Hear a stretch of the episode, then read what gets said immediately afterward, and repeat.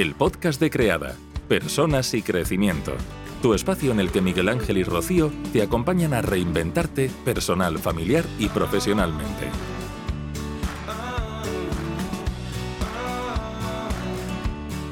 Hola, soy Miguel Ángel de Creada.es y continuamos con nuestro ciclo de entrevistas de casos reales de reinvención profesional, en el que nos gusta mostrar a la persona que han dado un giro a sus carreras para tener la vida que verdaderamente desean. Hoy tengo el placer de contar con Olaya Calvo, que es coach de emprendedoras y consultora de marca personal. Hola, Olaya, ¿cómo estás? Hola, ¿qué tal, Miguel? ¿Cómo estás? Muchas gracias por invitarme. Gracias a ti por, aceptar la invitación y por compartir este, este ratito con, nosotros y, mostrar, bueno, tu experiencia eh, que nos va a servir a todos de, de ejemplo. Bueno, Laya, para no extenderme en presentaciones, lo, primero que me gustaría es un poco que cuentes, ¿no? De dónde vienes, ¿no? De, qué mundo profesional es, del que tú vienes de origen, antes de dar un, giro, ¿no? A, tu vida y a tu carrera. Bueno, pues yo vengo de la industria audiovisual, pero tengo que decir que con muchos parones, muchos intervalos, porque soy multiapasionada, entonces eh, bien prontito me di cuenta que ese no era mi, lugar para siempre. Así que, o sea, de todo menos una línea recta, ¿no? Entonces, digamos que el grueso ha sido la industria audiovisual, pero con mis, con mis idas y venidas. Ok, eh, y cuéntanos un poco, la, ¿cuál fue el mayor de esos giros? Ya que ha habido idas y venidas, ¿no? Y, mm. lo visualizo un poco como, como una gráfica, ¿no? Con valles y, puntas. Eso es. Eh, cuéntanos un poco, ¿cuál, es, ¿cuál sería el mayor giro de, esos que, en los que te has metido antes de, del que te encuentras ahora mismo, claro?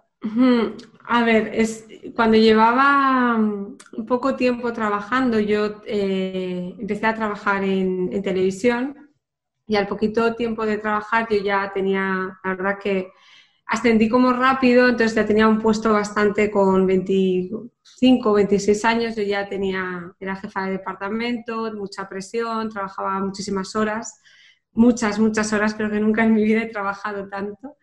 Eh, tenía muchísimo estrés em, y entonces, claro, eh, hubo un, momento que, ya digo que no pasó demasiado tiempo, que empecé a pensar que, que aquello no tenía sentido, ¿no? O sea, que todo ese esfuerzo, eh, todas esas horas, esa no dormir, eh, no, tenía, no tenía sentido, ¿no? Y decía, pero ¿para qué estoy haciendo esto? O sea, ¿dónde va, ¿no? Esto que estoy haciendo. Y mm, además tenía un conflicto de valores muy grande. Era, yo estaba trabajando en televisión y yo no soy consumidora de ese tipo de televisión, entonces eh, hacía cosas que, no, que iban contra mis principios.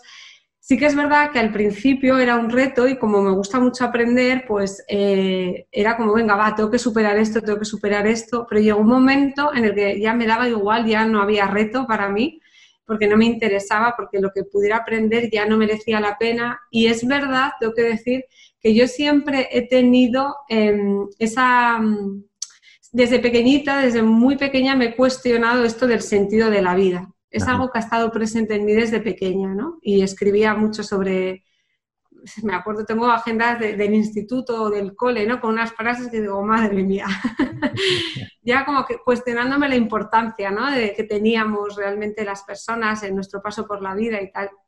Entonces ahí eh, el problema era que no sabía qué quería hacer. Entonces, eh, yo seguía, seguía currando, pero no sabía qué podía hacer. Además, era como yo sentía que tenía un contrato invisible, ¿no? Ahora lo llamo contrato invisible, en ese momento no lo llamaba así, claro, pero es ese contrato que adquieres pues con tus padres, que me habían pagado una carrera en una universidad privada, en la Universidad de Navarra, que era carísima y era muy consciente del, del sacrificio y del esfuerzo que había sido para mis padres pagarme esa carrera o, por ejemplo, mis jefes, ¿no? la oportunidad, la confianza que habían puesto en mí.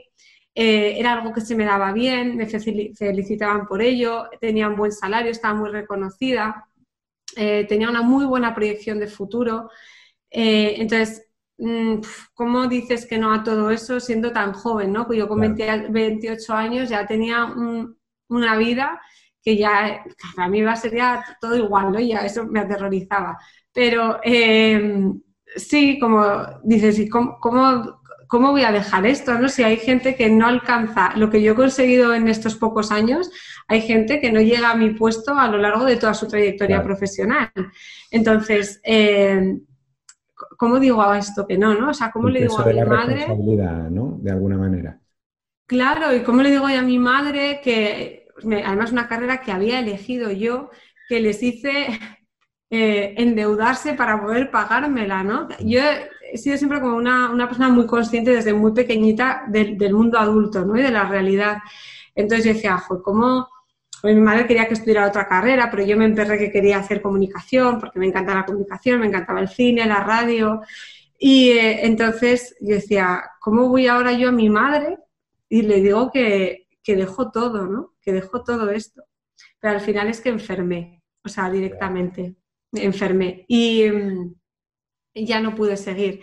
Entonces, a partir de ahí sí que tuve idas y venidas en el mundo audiovisual, pero por eso me iba, porque yo no ya no lo podía, mm, no lo podía emocionalmente, psicoemocionalmente no lo podía soportar. Entonces era algo que se me daba bien, pero poquito a poco me fui alejando de puestos de tanta responsabilidad. Tenía otro tipo de responsabilidad, pero igual no tenía, eh, no trabajaba tanto con, eh, con deadlines, con fechas límite, yo me fui un poco alejando de todo eso eh, porque no, yo no podía lidiar con eso, ¿no? Y sí que se me quedaron ahí como algunas eh, alertas, ¿no? Algunas eh, que se me activaban y me sigue pasando que tengo que estar como muy al loro con eso.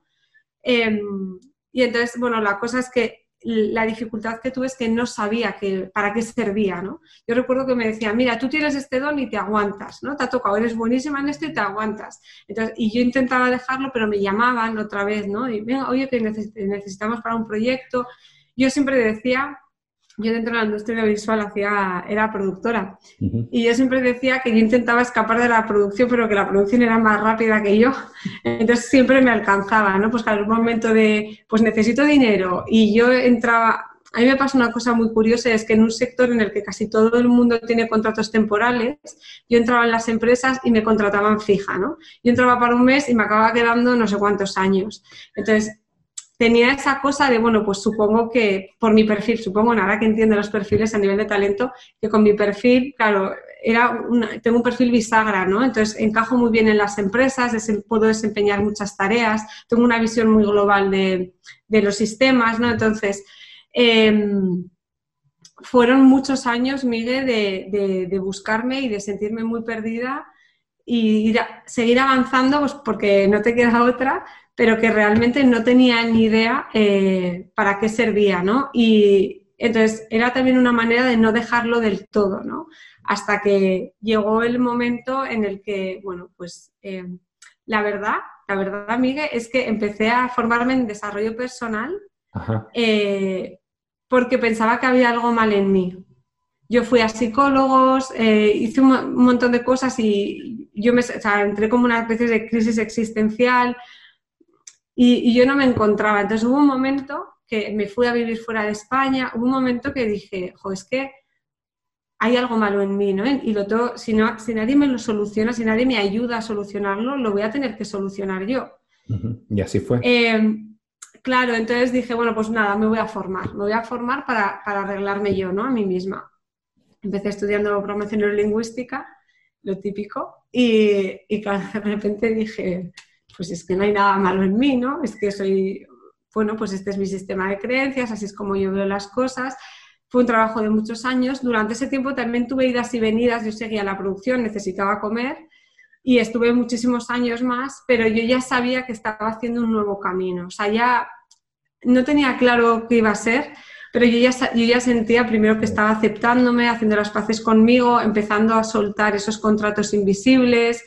Em, y sí, ya estaba, ya estaba haciendo ese, ese nuevo camino. ¿no? Ese trabajo. Eh, yo me quedo sobre todo con todo lo que has contado, eh, con un par de cuestiones que me parecen muy, muy importantes. Eh, la primera de ellas es, bueno, mm, todo el, el, trabajo ¿no? personal y demás, pero que es como que la vida, como me dice Rocío muchas veces, ¿no? Mi compañera, que parece como que te sube el volumen, ¿no? Y si tú no haces esa parada que, que debes hacer, la vida ya se encarga de hacer la parada por ti, ¿no? incluso somatizando y, ocasionando una enfermedad o, un problema a nivel físico, a nivel emocional o a otros niveles que en primer término no están relacionados con lo profesional, pero que derivan de ahí, ¿no?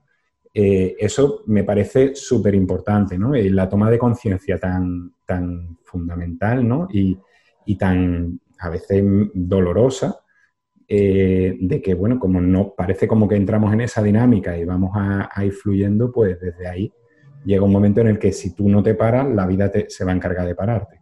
Y por otro lado está el tema del talento. ¿Cómo nos pesa, no? Y esa idea de que muchas veces parece como que si tenemos un talento determinado, un talento dado, ese es el único que podemos desarrollar. Y muchas veces no nos damos cuenta de que en realidad, eh, como la vida que es multifactorial, pues a nosotros nos pasa algo parecido. Es decir, podemos tener varios talentos y en un momento vital podemos querer desarrollar un talento. Como tú has dicho, tenías un buen perfil, eh, cada vez que llegabas a una empresa en temas de producción audiovisual, en temas de comunicación, funcionabas muy bien. Oye, pero eso no significa que yo solo sea buena en esto, sino que puedo seguir siendo buena en, otra, en otras cuestiones. Y a partir de ahí, ¿no? Pues lo que tú dices, llega, Totalmente. llega esa búsqueda ¿no? personal. Eh, y que además hay dos tipos de talento, ¿no? El innato y el aprendido. Entonces, que aunque tengamos algún innato, podemos aprender y que el innato, si no lo practicamos, tampoco eh, no se desarrolla, hay que, hay que practicarlo. Pero esto es, claro, conocimiento que sabemos tú y yo pero que ahora, ahora, pero que en su momento, claro, pues no lo sabíamos. Y es complicado, es complicado, sobre todo mm. para, los clientes, ¿no? Para los usuarios, el, ver eso. Bueno, y en qué, eh, claro, yo me estoy imaginando a Olaya ahora mismo, no sé si en Australia o en algún otro país por ahí, y diciendo, me tengo que encontrar y demás, ¿qué ocurrió a partir de ahí? Pues sí, en Australia, uno de los sitios para Australia, efectivamente. Me he documentado, yo eh, también me he documentado.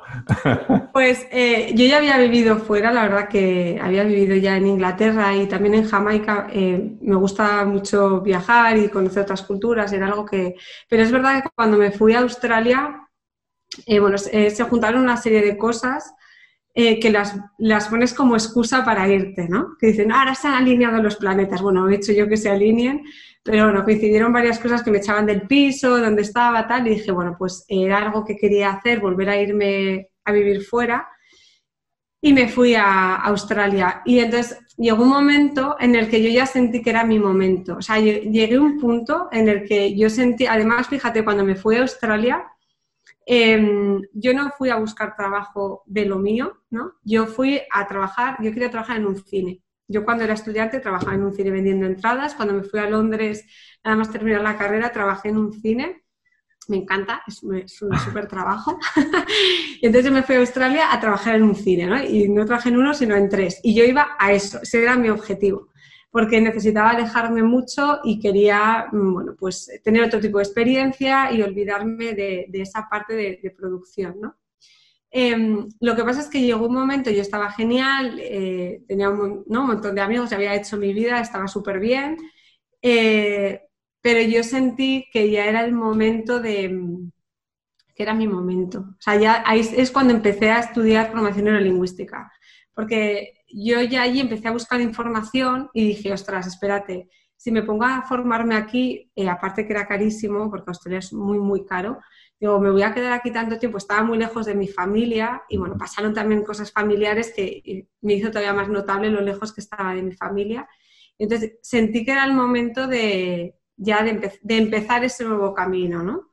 Eh, entonces en Australia al principio me centré en disfrutar la experiencia, pero sí que es verdad que hubo un momento que decía, ¿qué hago aquí? O sea, era como que ya sentía que, que mi nuevo camino había, sí, ¿no? Que, que mi nuevo camino ya había empezado y, que, que, ¿no? que, yo ya, y, fue por eso, ¿no? por, lo que, por lo que volví, para empezar a formarme y, entender qué estaba pasando conmigo y comenzar un, nuevo camino. Cuéntanos, ¿y a qué te estás dedicando ahora mismo, Laia? ¿En qué consiste tu proyecto?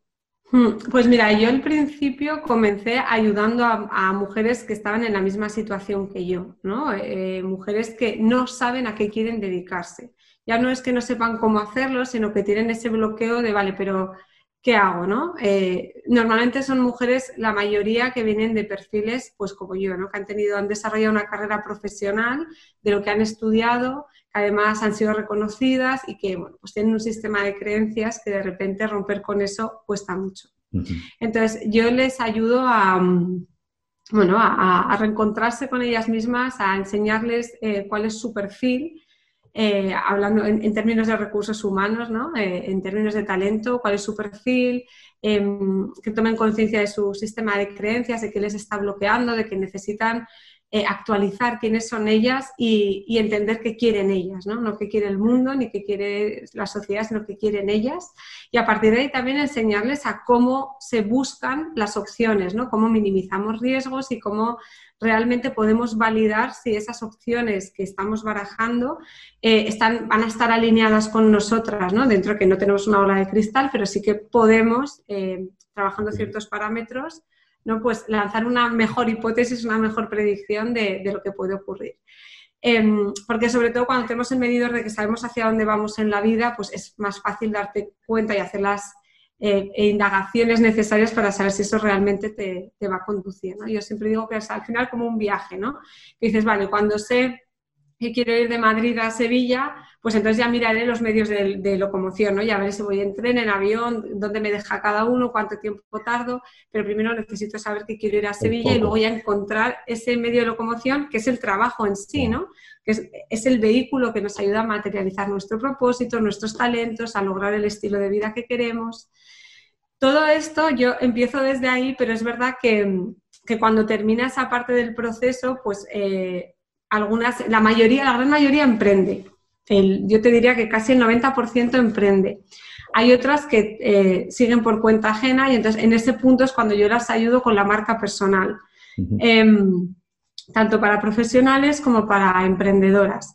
Eh, entonces les ayudo a, bueno, a poner en valor su, su, proyecto y a diferenciarse y a tener una estrategia para, poder llegar realmente a las personas a las que quieren llegar y con las que quieren tener ese impacto positivo en el mundo y, cumplir su propósito. ¿no? Entonces, así las acompaño un poquito más en, todo ese camino, desde descubrir el propósito hasta crear, impulsar tu, proyecto, ya sea por cuenta ajena o propia, a través de la marca personal que como digo son marcas personales con propósito. Al final son todo proyectos que están em, muy marcados eh, y muy, muy orientados y, mejor dicho, que nacen desde ese propósito, ¿no? de, querer tener ese impacto, ayudar. Eh, con igual situaciones que tú has trascendido, como me pasó a mí, ¿no? Son situaciones que has trascendido y que el hecho de ayudar a otras personas con ellas les, da sentido, ¿no? al haberlas vivido. Que de ahí, Partir de... al principio, te hablaba al principio de, esta idea de la realización profesional y de que yo voy a tener una crisis existencial, claro, yo vengo de esa parte de, de, la plenitud y de la realización y del sentido de la vida, o sea, de la psicología positiva y de la psicología social. Entonces, eso está como en todo el, trayecto en, las que, en el que yo las acompaño. Además, comentas algo muy, muy importante y es que el desarrollo profesional va de la mano precisamente del, desarrollo personal. ¿no?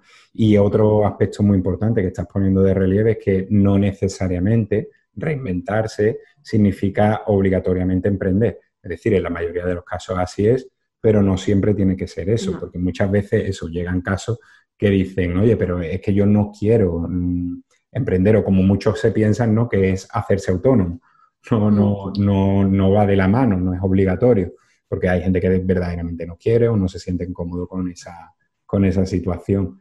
Eh, y efectivamente la, la, realidad es más amplia. Eh, Olaya, en esa línea, eh, claro, tú has, hecho un camino, has llegado hasta el punto en el que estás ahora mismo. Si te permito, ¿no? Que, que, y te invito a que incluso te pares un ratito a pensar lo siguiente que te voy a preguntar, que es básicamente si has echado en falta algunos apoyos, ¿no? O, qué te hubiera venido bien a, esa ola ya hace unos años que, has echado un poquito en falta o que te hubiera venido bien para, hacer ese camino un poquito más, más no sé si fácil o, o por lo menos más cómodo, ¿no? Bueno, yo siempre digo que yo en ese sentido he creado y creo los programas que yo hubiese necesitado. Entonces, yo trabajo con un programa que mm, es lo que el proceso que yo he hecho en ocho años, pero eh, totalmente eh, eficiente ¿no? y efectivo en menos tiempo, pero sí que es un camino súper solitario, súper, súper, súper solitario, porque si igual tienes una vida profesional que no, en la que no has invertido mucho tiempo, ni dinero, ni energía, ni expectativas, pues igual la gente dice, bueno, pues cambia de trabajo, no pasa nada, ¿no? Pero en, tu entorno y tu familia muchas veces no entiende, eh, piensan que has perdido la cabeza. Entonces, es un camino muy solitario de sentirte mm, que no encajas en el mundo, ¿no? Eh, porque además te preguntas, pero y yo, pero yo, ¿por qué no puedo ser feliz? ¿no? Yo, ¿por qué no me puedo conformar como los demás? O sea, ¿por qué los demás son felices haciendo cualquier cosa y yo no? ¿no? O parecen felices, ¿no? Eso te voy a decir, que es totalmente una percepción eh, distorsionada de la realidad, ¿no? Pero tú lo piensas. Entonces, em, yo creo que es que es, que es trabajar el sistema de creencias para mí. Ese es, es, es el core ¿no? de, de, todo esto. Por lo menos yo le llamo a esta parte, le llamo la llave porque cuando las giras empiezan a moverse las cosas y a darte cuenta que hay otras posibilidades, ¿no? Y hasta que no tocas eso es complicado. Em, así que yo en mi caso acudí a, a, psicólogas. Es verdad que ahora cada, hay muchas más profesionales, ¿no? Muchos que nos dedicamos a, esto, pero en su momento eh, es que las psicólogas mm, no entraban en la parte profesional, eh, porque además seguimos con ese antiguo paradigma, hoy mismo hablaba con una clienta, de esa ruptura tan grande entre lo personal y profesional, que es que no es real, ¿no? Digo, porque al final tu parte profesional, tu rol profesional es una parte de tu persona. Es una extensión, claro. En ninguna, en ninguna, de ninguna manera es indivisible, aunque intentemos hacer esa ruptura tan grande, porque luego tenemos esos conflictos de, ¿no? de valores, porque en realidad no podemos hacer esa división, no es más intelectual que, que real, ¿no? Entonces, Em, yo ahora mm, incluso tengo clientas que me las han derivado psicólogos, ¿no? Pero yo en su momento tenía todo tipo de diagnósticos y a mí eso no me ayudaba. O sea, yo llegaba a casa cada semana con un diagnóstico. Pues es que tengo crisis de identidad, es que tengo crisis existencial, es que tengo, eh, me dijeron, ansiedad crónica, es que tengo, claro, eso solo te haces... Son al final y además refuerzan esas creencias, ¿no? Exacto, entonces era como, estoy enferma, ¿no? De hecho, me hicieron sentir enferma cuando yo empecé a ir, no me sentía enferma, ¿no? entonces, afortunadamente todo esto ha evolucionado un montón y pues estamos hablando de hace ya muchos años, pero, pero sí, yo creo que mm, es que, no, es que no te puedo decir nada, porque en realidad pienso, es que tenía, tiene que ver con la familia en la que yo crecí. O sea, con el universo de posibilidades que yo creé a partir del entorno en el que crecí. Entonces, te digo, pues me hubiese venido genial haber sabido que era el sistema de creencias o que en el colegio mm, me, me orientaran mejor y me explicaran que una trayectoria profesional no es un trabajo para toda la vida, ¿no? Que, tú vas a, vas a hacer uno, y igual no te gusta y luego lo cambias y no pasa nada. Yo recuerdo ese, ese orientador en el instituto ya te he dicho que me enrollo un poco, pero en el instituto que, que, fui porque no sabía en esa época hacer ciencias o letras, ¿no? Y entonces él miró mis notas y me dijo, se te da bien todo lo que quieras. Y hasta ahí llegó mi orientación, ¿no? entonces, claro. porque eh, a mí me sucedió una cosa parecida, pero, pero fue, fue un poquito más respetuosa. En este caso era una orientadora. Y me preguntó, bueno, Miguel Ángel, ¿tú a qué te quieres dedicar? Fíjate, en ese momento yo pensaba en ingeniería y cosas así. Eh, y le dije, a, creo recordar algo así, ¿no? Ingeniería, informática, algún rollo así. Y me dijo, pues bueno, por lo... Adelante, puedes, puedes con ello. ¿sabes? Te doy el beneplácito, ¿no? Fue, fue estupendo porque además recuerdo que cuando llegó el momento de coger la carrera, justo en el último momento decidí que desde, quería dedicar esos cinco años a estudiar algo relacionado con las personas y de pronto cambié la ciencia pura, como se entiende, por las ciencias sociales. Y, bueno, y al final las cosas son como tienen que ser. Ni, mejor. Yo igual, mira, ahora que te digo, sí que es verdad que esa parte creo que es importante, ¿no? En cuanto a cuando estamos eligiendo la, carrera o, que, o, instituto, o los que no vayan a estudiar carrera, me da igual. Cuando estamos hablando de proyección profesional, el explicar un poquito realmente en qué consiste una trayectoria profesional, ¿no? Em, porque además yo decía, vale, pues si estudias periodismo tienes que ser periodista, ¿no? Tienes que trabajar en un periódico. Y si estudias, yo estudio comunicación para trabajar en la radio. Y ahora, hoy, ahora yo digo, es que estudio comunicación y estoy todo el día comunicando. O sea, es que es verdad, estoy todo el día comunicando. Hago entrevistas, escribo, eh, ¿no? Eh, cuando hago las formaciones, cuando estoy constantemente comunicando. Lo que pasa es que eh, parece muchas veces, Olaya, disculpa, que, como el sistema educativo parece que nos transmiten, ¿no? Que, como si la vida fuera totalmente lineal y no, no fuera a, un nivel de un sistema mucho más complejo. recuerdo ahora mismo la, el discurso este, ¿no? Que, se puede buscar en YouTube de Steve Jobs en, en Stanford, en el que él cuenta que él además no se terminó de titular y demás, y de cómo cualquier cosa que hizo después parece como una constelación en la que los puntos se terminan uniendo. Y algo tan absurdo como que estudió caligrafía, pues después resulta que hoy día disfrutamos todos los ordenadores de un montón de fuentes gracias a que, ella, a que él estudió aquello y se le ocurrió meterlo en los procesadores de texto.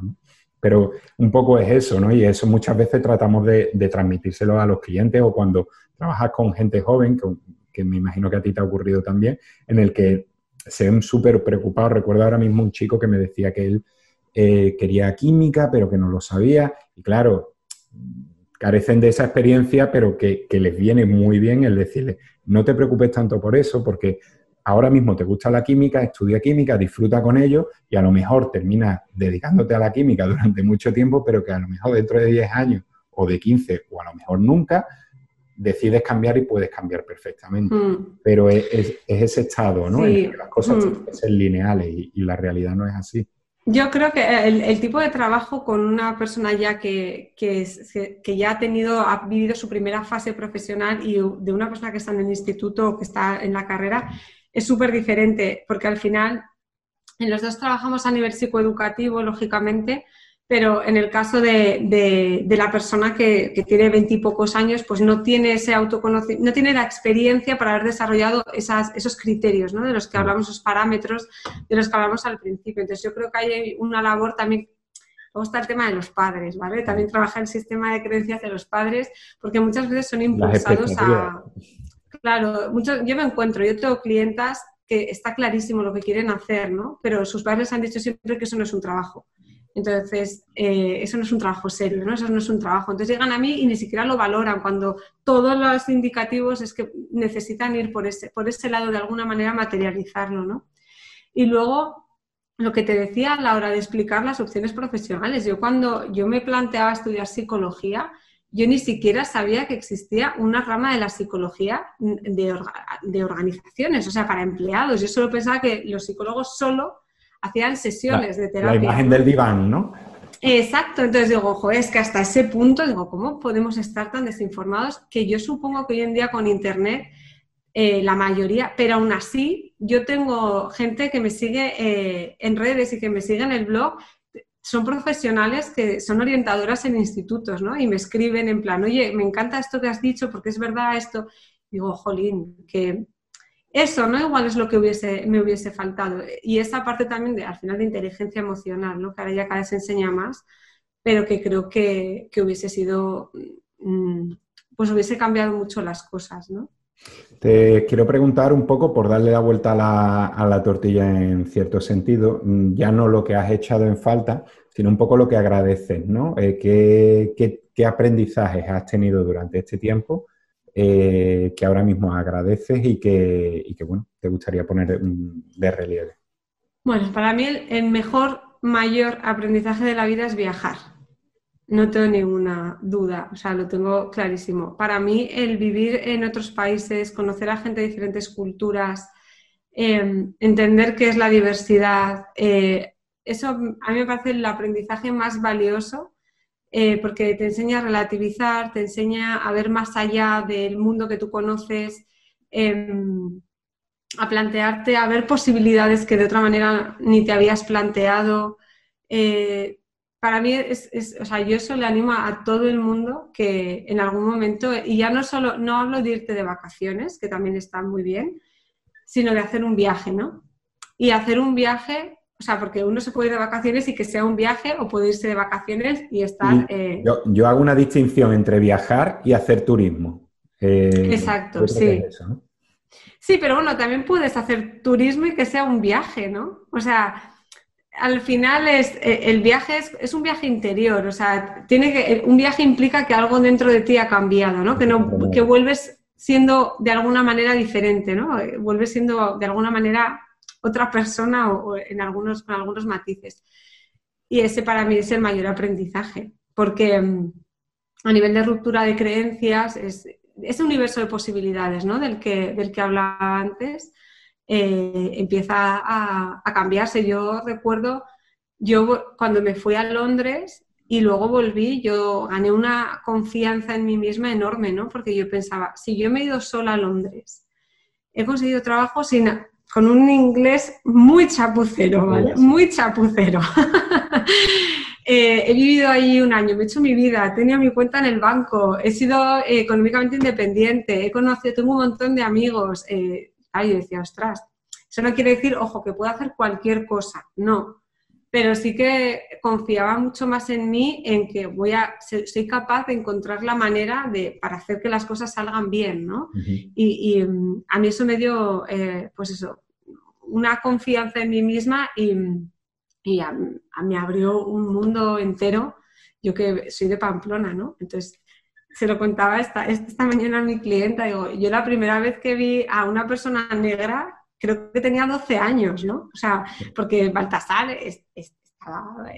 Hasta lo pintaba, ¿no? estaba pintado. Entonces, claro, de repente yo llego a Londres de Pamplona y veo allí 8 millones de colores y a mí yo estaba fascinada, ¿no? Entonces, ese es mi, el mejor aprendizaje y la mejor inversión y estoy deseando que podamos volver a viajar porque lo echo muchísimo de menos. La verdad es que, es que sí, es que falta, falta nos hace. Bueno, Laia, pues muchísimas gracias. En Creada pensamos que todas las personas tienen el poder de crear su propia, su propia vida. Eh, esa es la que soñamos, ¿no? Y, está claro, Laia, que tú eres un, ejemplo muy, muy claro. Como decimos siempre, hay que soñar con la cabeza en las nubes y los pies en la tierra. Muchísimas gracias, Olaya, por compartir este rato con nosotros. Nada, vosotros. Ha sido un gusto compartir mi, historia y espero también que esto cuando al final, ¿no? que es la, entiendo que es la finalidad, que cuando nos escuchen, pues esto que hablábamos de que a veces es un camino solitario, pues que no se sientan tan solas ni tan solos y, vean que, ¿no? que, hay más gente que nos pasa esto y que, se puede hacer, ¿no? que hay que es todo un camino que hay que hacer pasito a paso, pero que, se puede hacer. Muchas gracias, Olaya. Eh, nos quedamos con ese mensaje. Un abrazo muy grande. Un abrazo. Y hasta aquí el episodio de hoy. Si te ha gustado puedes compartirlo para que pueda llegar a más personas.